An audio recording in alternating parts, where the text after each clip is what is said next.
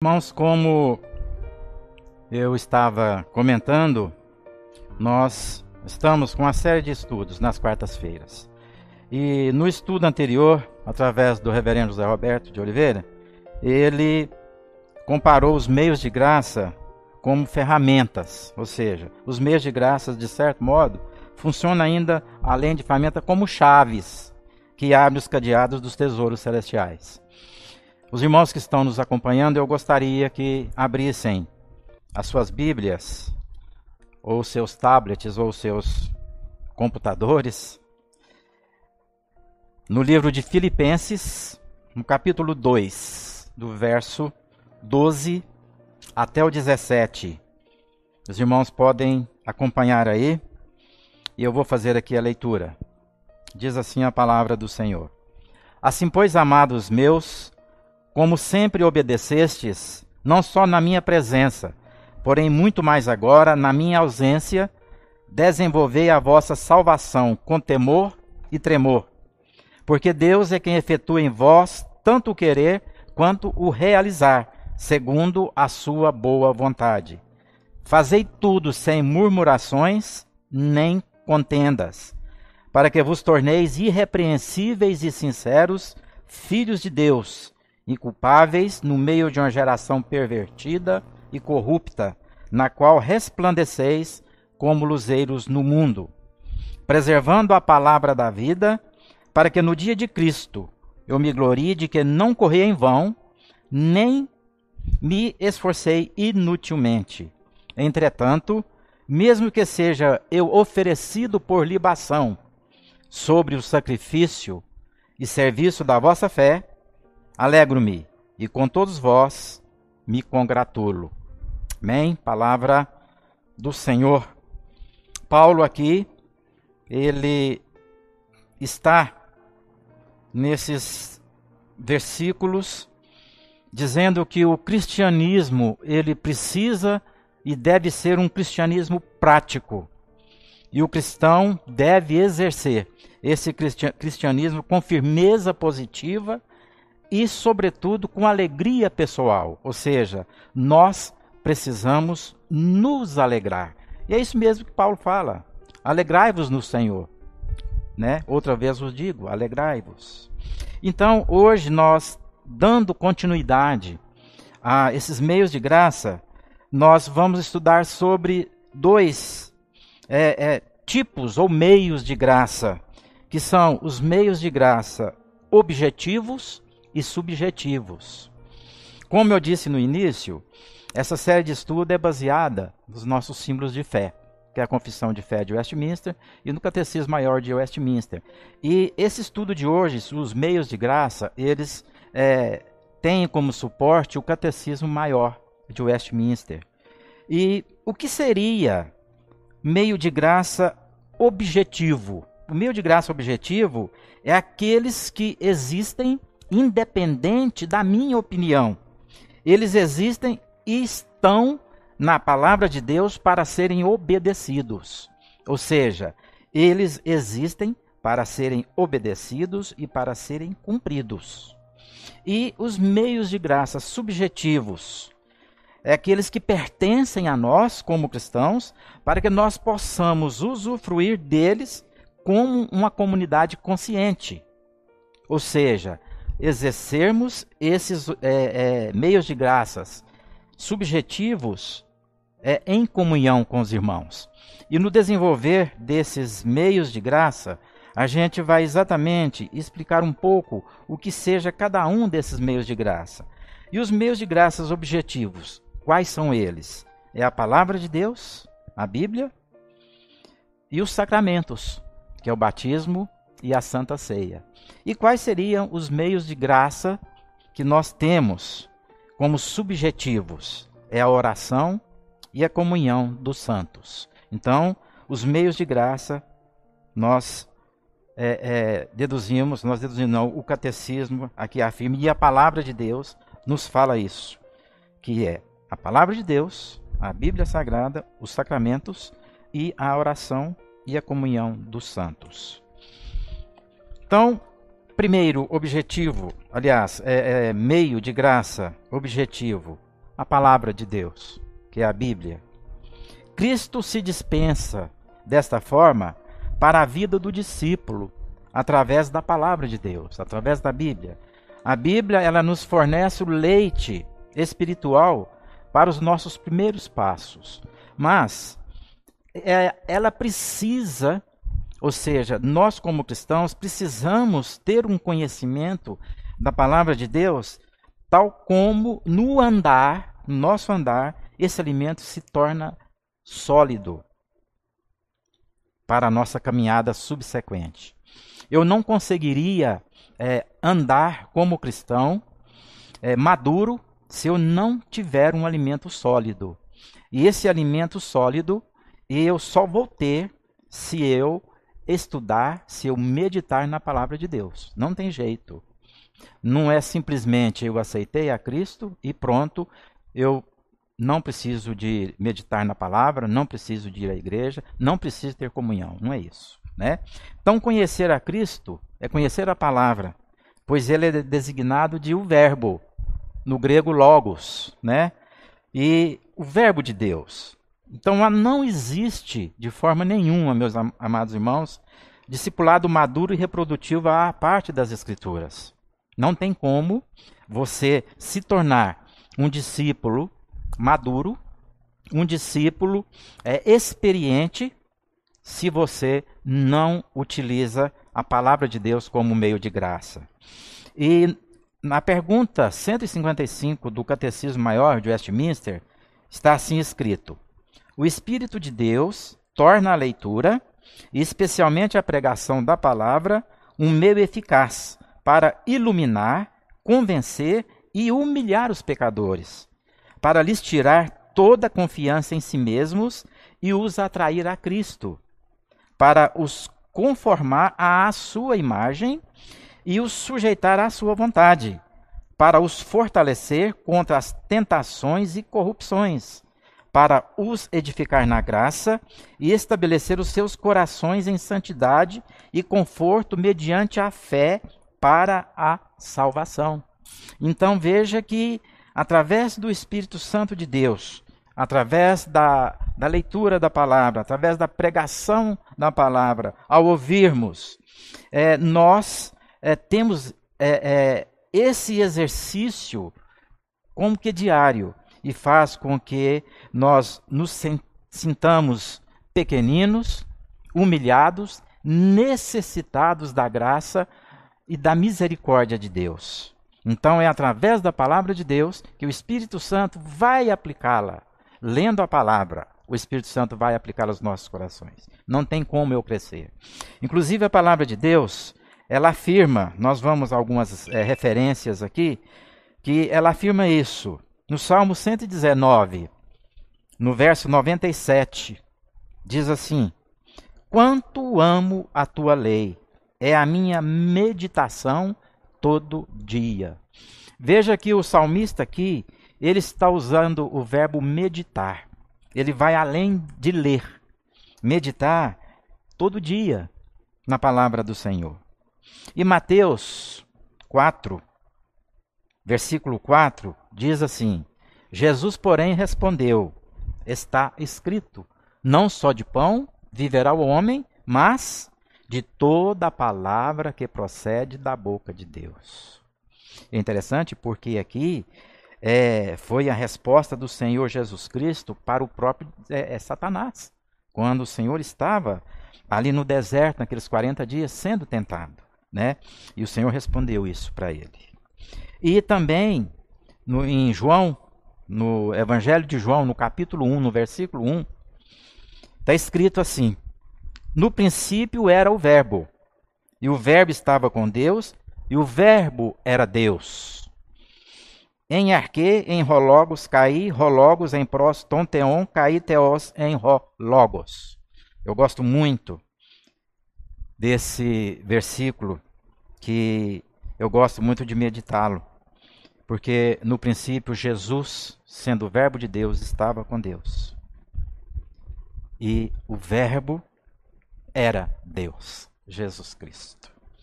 E também, irmãos, em João, no capítulo 15, no verso 3, diz assim: Vós já estáis limpos pela palavra que vos tenho falado.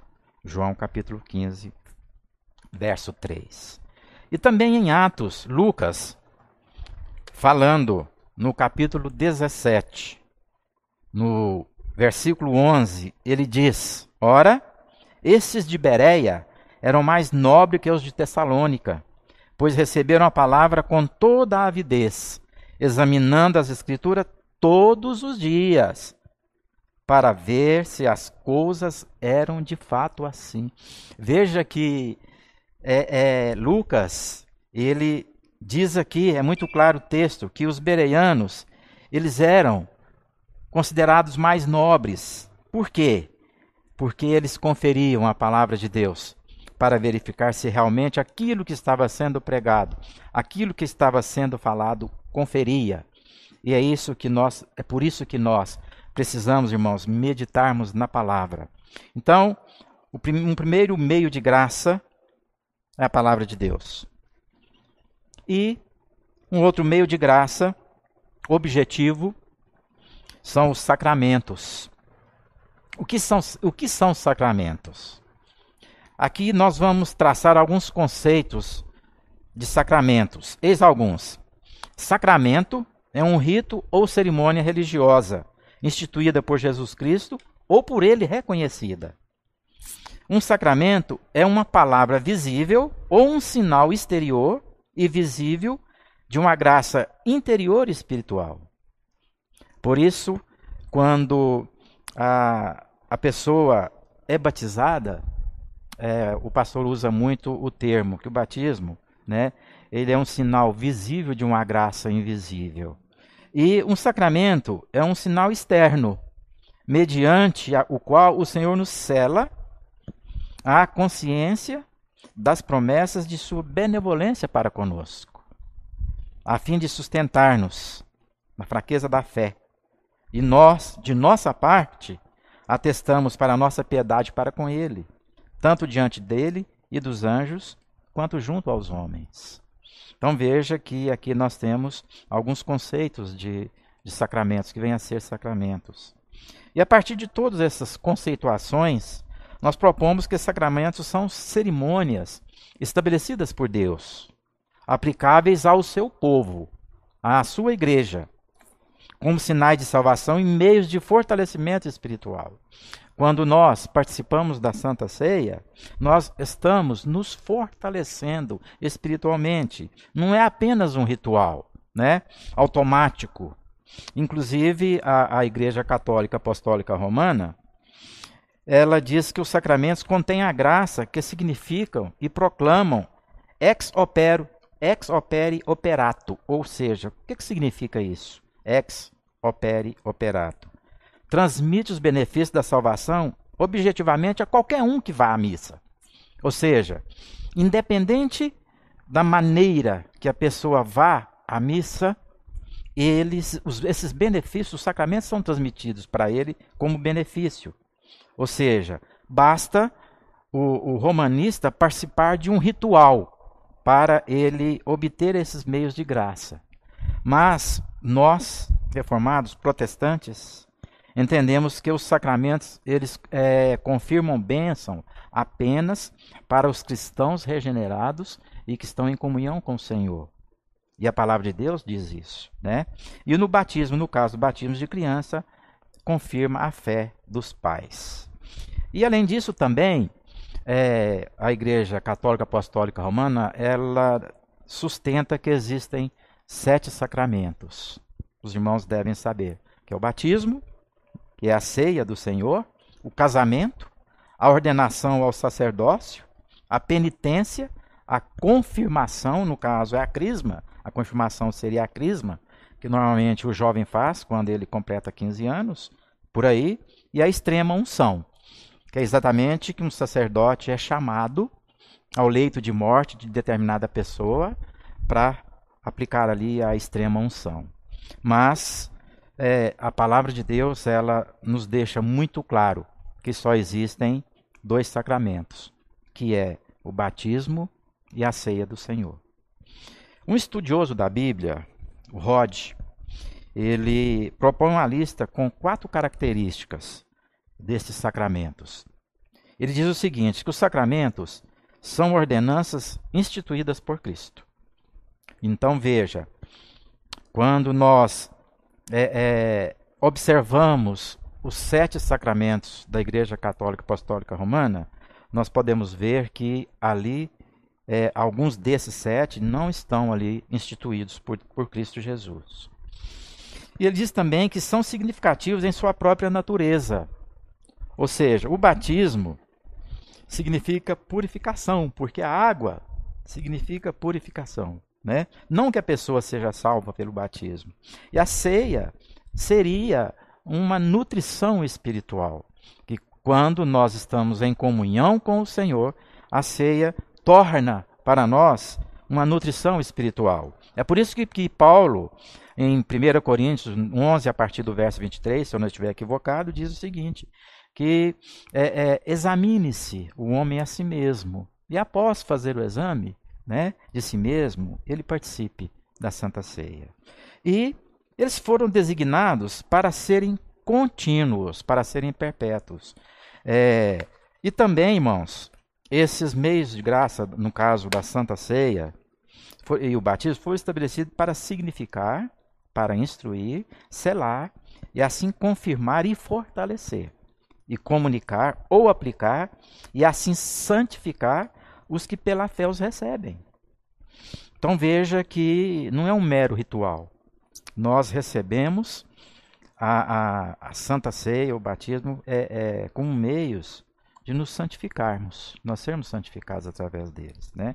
Observe que todos os conceitos descrevem os sacramentos como meios é, é, efetivos de graça.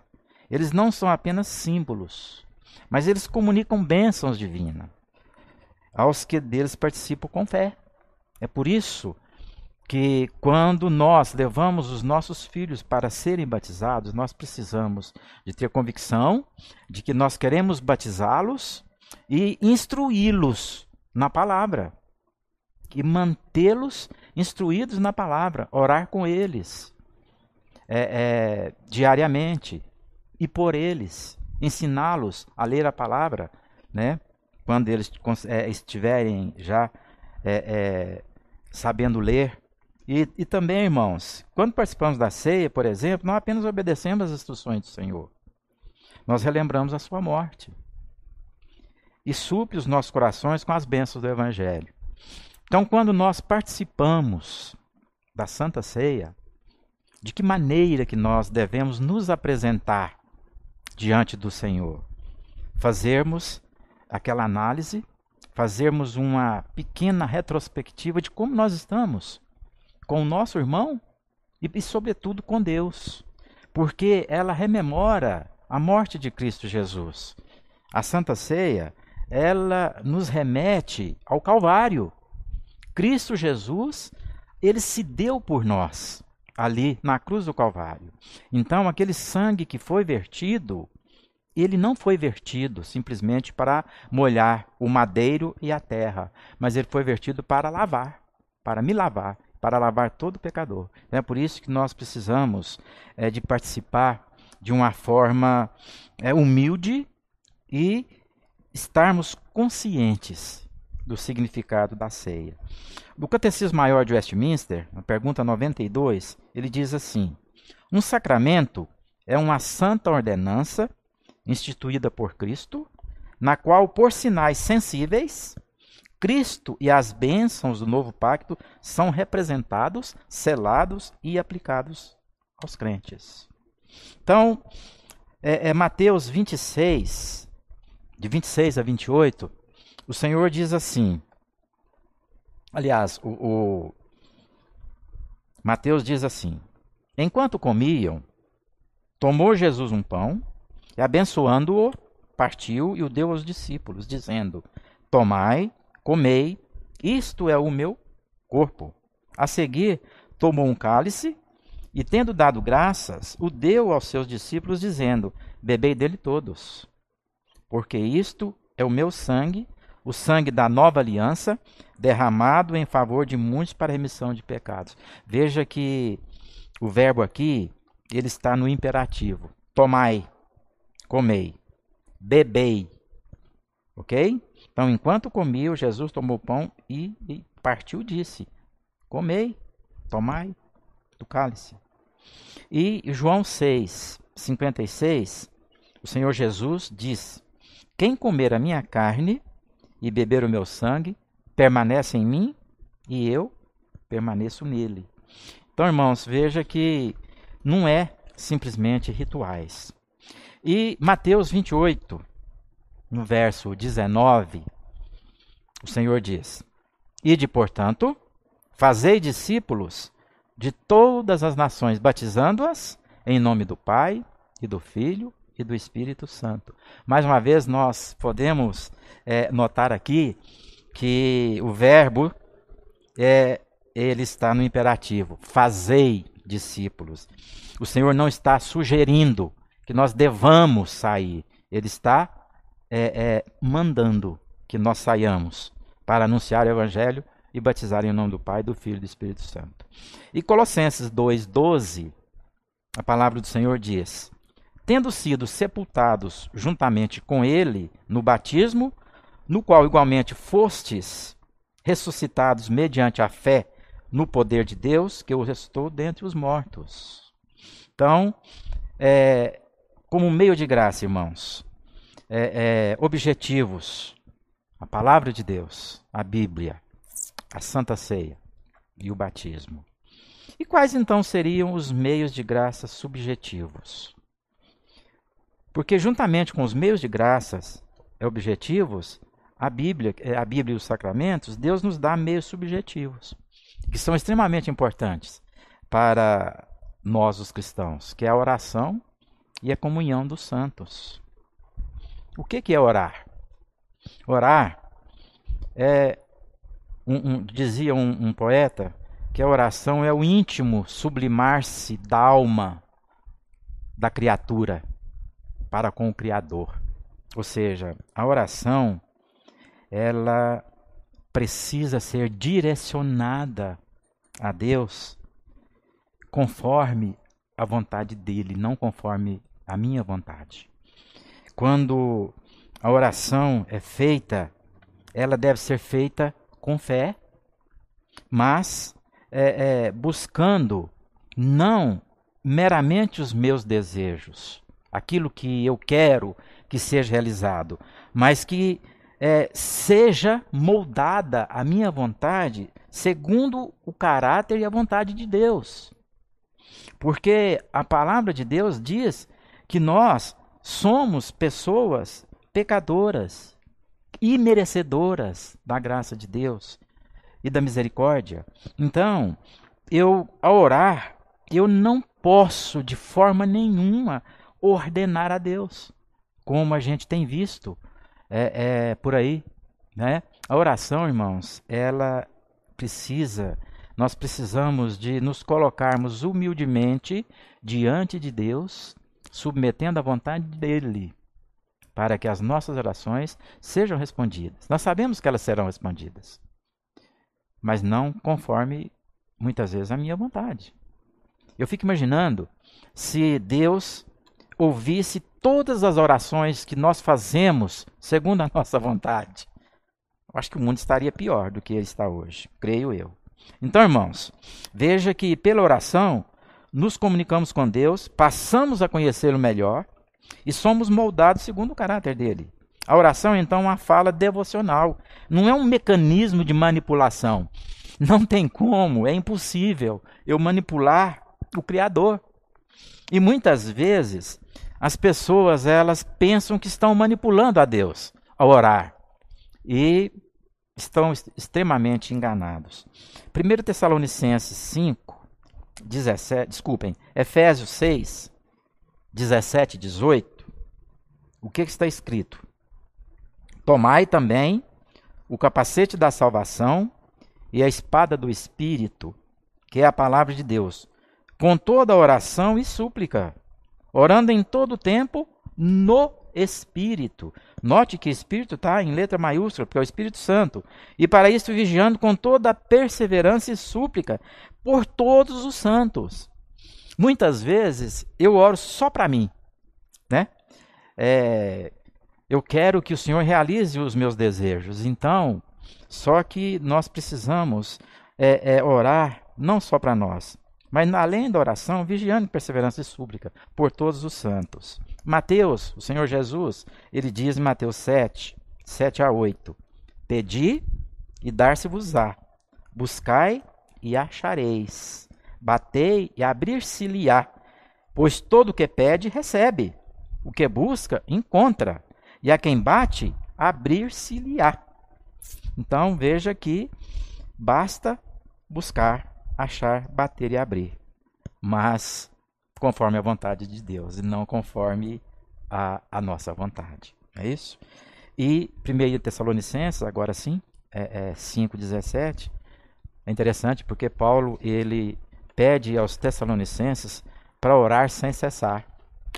Aí, de repente, eu fico imaginando, mas eu estou dirigindo um carro, como que eu vou fechar os olhos e vou orar sem cessar? Isso aqui significa, irmãos, além de nós estarmos em oração, nós estarmos em comunhão com Deus.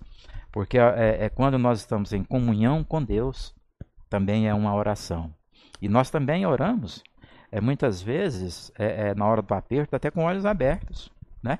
Mas o importante é nós orarmos sem cessar. Ok, a oração, então, irmãos, é parte fundamental como meio de graça. E o outro meio de graça, que é a comunhão dos santos. E nós vivemos épocas em que a gente ouve toda hora é, pessoas que, que se dizem cristãs dizerem que nós somos a igreja, eu sou a igreja, eu não preciso de congregar. Ora, muitas vezes eles dizem nós somos a igreja. Ele já está usando é, é, o plural, nós somos. Então quer dizer que ele sozinho não é igreja. E a igreja é o corpo de Cristo. Não tem como haver comunhão. Ou seja, se eu sou a igreja, eu então eu posso dizer, eu estou em comunhão comigo mesmo? Eu comungo comigo, comigo mesmo? Não. Para ter comunhão, precisa de ter santos. Santos. Ou seja, mais de uma pessoa. Então, todo meio de graça, eles são utilizados e exercitados enquanto caminhamos com os irmãos no corpo de Cristo e praticamos a mutualidade. Não é assim que a igreja lá de Atos 2 vivia? Né? A mutualidade, ou seja, o serviço uns aos outros. A comunhão dos crentes é o ambiente de formação e disciplina dos cristãos. Através da comunhão, eu não só aprendo, mas eu também sou disciplinado.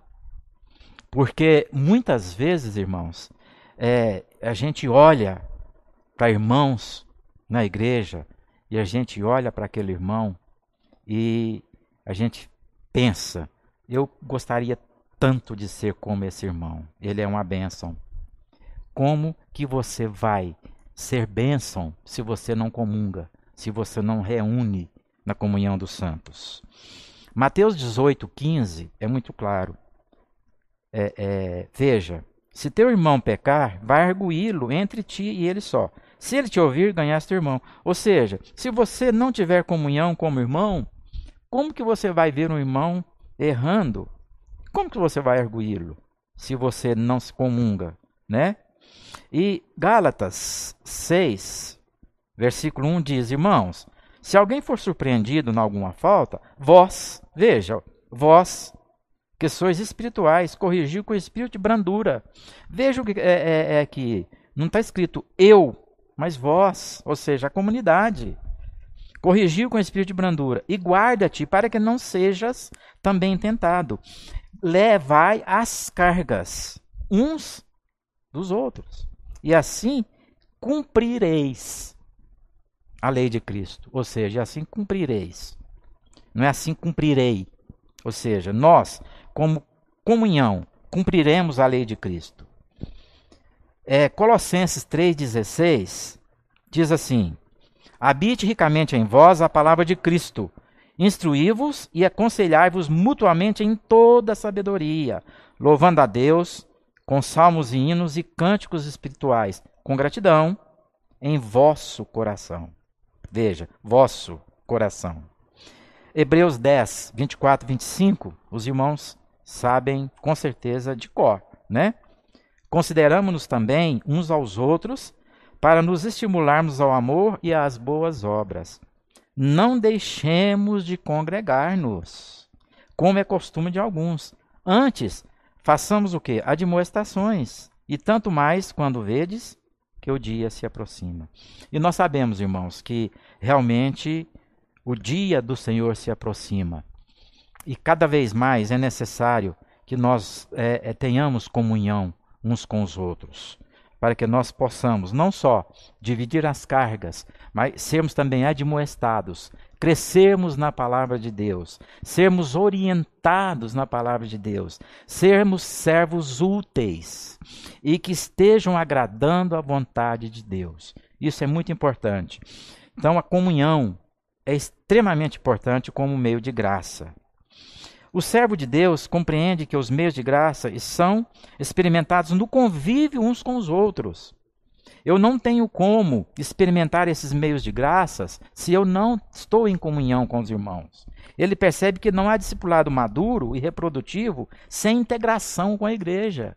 Eu preciso de integrar-se com a igreja para que eu tenha, é, eu receba esses dons, esses meios de graça que nós acabamos de de falar.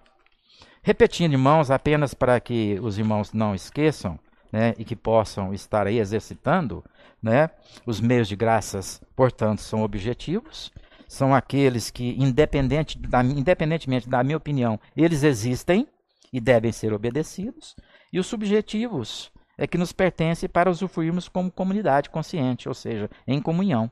Esses meios de graça, os adjetivos são a palavra de Deus, e os sacramentos, o batismo e a santa ceia, e os subjetivos, que é a oração e a comunhão dos santos. Chegando ao final, irmãos, de que maneira nós podemos fazer aplicação desses meios de graça na nossa vida? Eu vou aqui é, é, é, pedir para que os irmãos parem por um momento e pensem comigo nas seguintes questões. Então, esse é um momento seu e meu com Deus. Você tem valorizado a palavra de Deus? Essa é uma, a primeira questão. Você tem lido diariamente? Você tem estudado?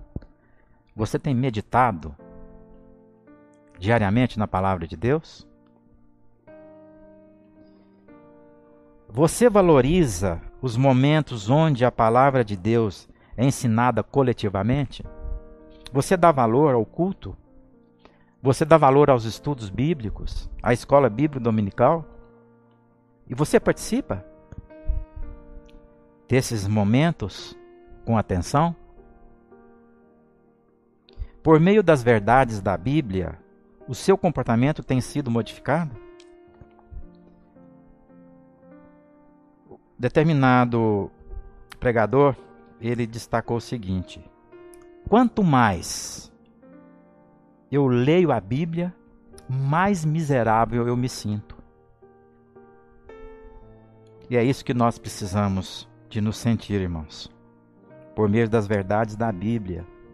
Quanto mais eu medito, quanto mais eu busco entender a palavra de Deus e o Espírito Santo, ele me leva a esse entendimento que eu sou miserável. Então, quanto mais eu medito na palavra de Deus, mais eu envergonho do que sou. E é assim que nós precisamos de é, é, exercitar a nossa fé. A outra pergunta também para a nossa é, meditação. Você tem participado dignamente da ceia? Você se prepara para participar dessa mesa do Senhor? Você ora diariamente? Eu gostaria de compartilhar uma frase de Spurgeon. Eu até postei postei hoje no Instagram sobre a oração. A pergunta é: você ora diariamente? A Spurgeon diz o seguinte: oração é uma ocupação adequada para um pecador. E um pecador é a melhor pessoa para exercer a oração. Então, qual que é a pessoa ideal para exercer a, a oração? Sou eu, pecador. Não tem como exercer a oração, né? E a última pergunta, irmãos, para a nossa meditação. Você participa ativamente do corpo de Cristo? Você participa ativamente do corpo de Cristo? E de que maneira que você participa ativamente do corpo de Cristo? Tem uma pequena meditação que eu também postei hoje no Instagram, que os irmãos poderão ver. Está escrito assim: Se é verdade que cada um pode adorar a Deus do seu jeito, por que Nadab e Abiú morreram por oferecerem adoração estranha? Se o que, o que vale é a intenção do coração, por que Uzá morreu ao tocar na arca? Se o que vale é fazer a obra de Deus da maneira que eu quiser, por que Saul foi reprovado quando ofereceu sacrifícios na demora de Samuel em chegar? E se Deus recebe qualquer tipo de adoração, por que ele aceitou a de Abel e rejeitou a de Caim? Não se engane.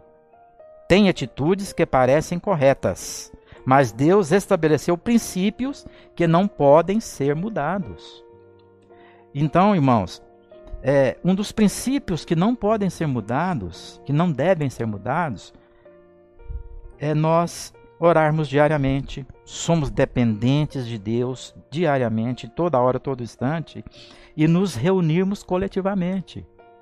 Nós precisamos de praticar para que esses meios de graça eles sejam é, é, aproveitados conforme o Senhor quer para nós. Neste momento, irmãos, para encerrar, nós estaremos orando. Você que está nos acompanhando, sinta-se livre para meditar nessas perguntas, né? E aí você ore aí na sua casa, onde você está acompanhando através das redes sociais, e eu vou concluir essa pequena, esse pequeno estudo, essa pequena meditação orando aqui. Pai querido, graças nós te rendemos pelo teu amor, pela tua misericórdia para conosco. Pai, o Senhor é santo, santo, santo. E toda a glória, Senhor Deus, pertence somente a ti. E muitas vezes, Pai, nós negligenciamos por é, é não buscar conhecer a vontade do Senhor, que está explícita, ó Deus, na tua palavra. Conhecer a ti, ó Deus, é meditar na tua palavra. Falar com o Senhor, Pai, é orar diariamente, estando em comunhão com o Senhor. Estarmos, ó Deus, comungando com os irmãos, reunindo em comunhão, é parte, Senhor Deus, como meio de graça, porque nós aprendemos a crescer, nós aprendemos a nos amadurecer como cristãos, através dos exemplos de outros irmãos. Nós somos aconselhados, Pai, é através da comunhão. Pai, ao participarmos da ceia, é necessário que nós estejamos, Pai, preparados, porque ela remete, ó Deus, a dois mil anos atrás, quando Cristo pendurado no madeiro, ele, aquele sangue precioso, ele lavou os meus pecados. Foi através deste sacrifício que ele consumou a obra que o Senhor confiou a ele, Pai, cumprindo a justiça do Senhor que deveria recair sobre cada um de nós. Portanto, Pai, nós somos gratos pela tua palavra, pelo teu amor, por estarmos em comunhão com os nossos irmãos e por, ter, por termos, Pai, a tua palavra à disposição para meditarmos nela dia e noite, como diz o salmista. Se conosco, Pai, abençoe a nossa vida.